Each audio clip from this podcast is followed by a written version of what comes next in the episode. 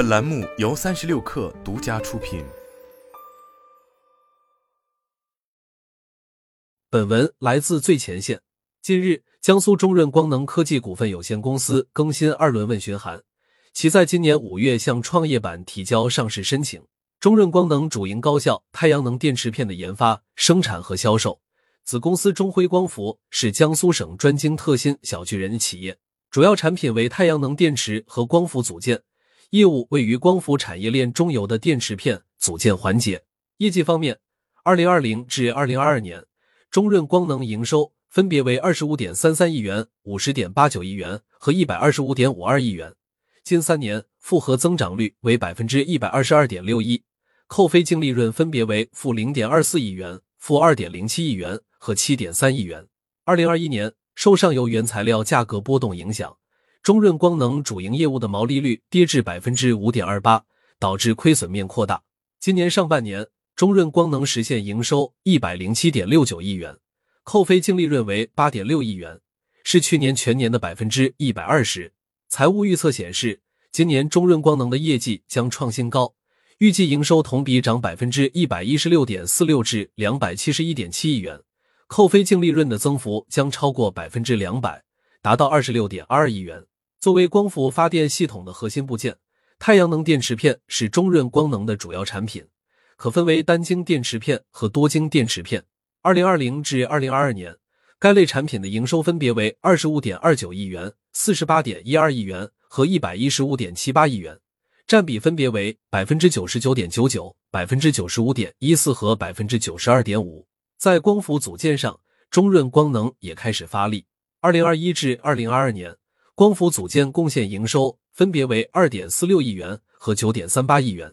占比分别为百分之四点八六和百分之七点五。业务规模逐步扩大。客户方面，中润光能的产品已经进入金科能源、金奥科技、天合光能、隆基绿能、阿特斯等知名光伏组件厂商。二零二零至二零二二年。金科能源连续三年稳坐第一大客户的位置，交易额分别为五点五六亿元、七点四六亿元和二十六点四四亿元，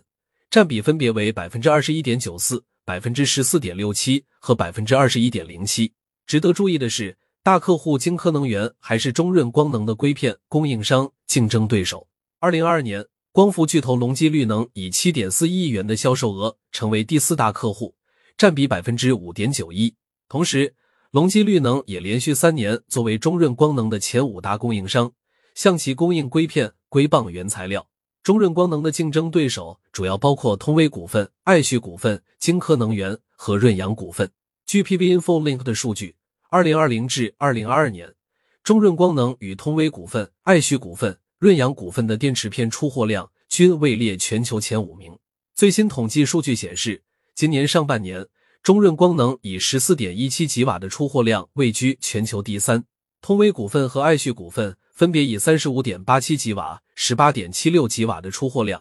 排名全球第一和第二，是中润光能的有力竞争对手。中润光能的创始人是龙大强，本科学历，毕业于中国人民解放军电子工程系。二零一零年，龙大强创办中宇光伏，现为中润光能的重要子公司之一。目前。他与妻子孟丽叶同为中润光能的实际控制人，共同持有百分之四十九点七一的股份。在中润光能的高层队伍中，一众硕博集聚，学历比创始人要出色的多。风平博士和于林卫博士都是南京大学电子系的教授，马新志博士是新疆大学经管系教授。作为高新技术企业，中润光能的研发费用逐年上升。二零二零至二零二二年，研发投入分别为零点八四亿元。二点一一亿元和三点六九亿元，占营收比分别为百分之三点三三、百分之四点一五和百分之二点九四。中润光能的核心技术人员有三位：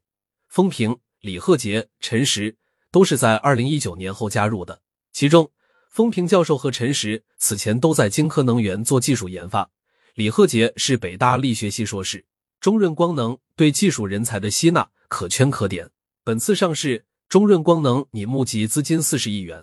一半用于子公司中润滁州的光伏电池项目扩产。据招股书透露，截至二零二三年上半年，中润光能已拥有四十五点零四吉瓦的电池片产能。除了在国内的江苏、安徽两地设有生产基地，中润光能还在海外的柬埔寨、老挝建立生产基地。位于光伏产业链中游的中润光能，既要面对上游原材料价格波动带来的风险，又要承担下游需求不足、产能过剩的风险。逆水行舟，不进则退。手持二十三家子公司，布局海内外的中润光能已经别无选择。